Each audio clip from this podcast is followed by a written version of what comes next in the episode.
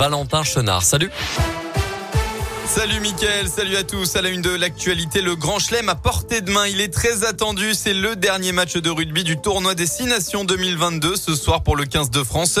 Une vraie finale pour les Bleus dans ce qu'on appelle le crunch, la confrontation entre la France et l'Angleterre. Le coup d'envoi sera donné à 21h.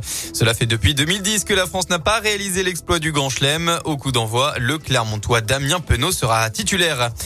Dans l'un, ce matin vers 8 heures, deux camions affrétés par les banques alimentaires de la région sont partis de Bourg-en-Bresse pour se rendre en Pologne. 42 palettes de produits de première nécessité pour aider les réfugiés ukrainiens vont être acheminées. L214 pour la première fois dans la Loire, comme dans une quarantaine de villes aujourd'hui, l'association lyonnaise était à Saint-Étienne pour militer contre l'abattage de volailles de la marque Le Gaulois. Les militants ont déployé une banderole Le Gaulois vous ment. Des tracts ont été distribués sur la question de la maltraitance animale dans les abattoirs de la marque. Dans le reste de l'actualité, le bombardement du site militaire à Mykolaiv, au sud de l'Ukraine, a hier fait plusieurs dizaines de morts et le bilan pourrait encore s'alourdir. Beaucoup de victimes pourraient encore se trouver sous les décombres et plus de 3,3 millions de réfugiés ont désormais fui l'Ukraine depuis l'invasion russe selon un dernier bilan de l'ONU. On retourne au sport, le Clermont Foot dans le Nord pour repartir de l'avant. Le coach et les joueurs ne l'ont pas caché. Le début de semaine a été compliqué en Auvergne après la défaite de à 0 concédée à domicile face à Lorient, un concurrent direct pour le maintien en Ligue 1. À 10 journées de la fin, le Clermont Foot est 16e du classement et voit la zone rouge se rapprocher. Et oui, les Auvergnats espèrent donc faire un résultat à Lens cet après-midi pour se donner un peu d'air. Le match vient tout juste de commencer. Les joueurs de Pascal Gastien nient pour le moment être rattrapés par la pression, mais suivent-ils de près le parcours de leurs concurrents Eh bien, la réponse du milieu de terrain clermontois, Johan Magnin.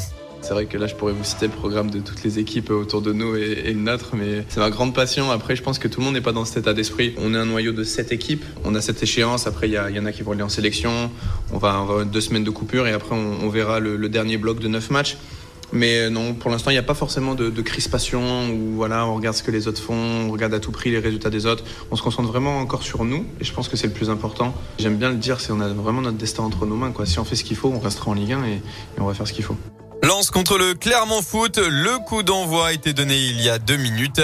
Hier soir, en ouverture de la 29e journée, la SSE a fait match nul à 3. Résultat, un but partout avec un penalty transformé par Riyad Boudbouz. En basket de rencontre aujourd'hui, 23e journée de championnat élite. Bourg accueille Le Mans à 19h. La chorale de Roanne accueille Nanterre à 21h. La météo pour votre journée demain dans la région assez similaire à aujourd'hui avec un temps majoritairement nuageux, quelques éclaircies, même de rares averses attendues.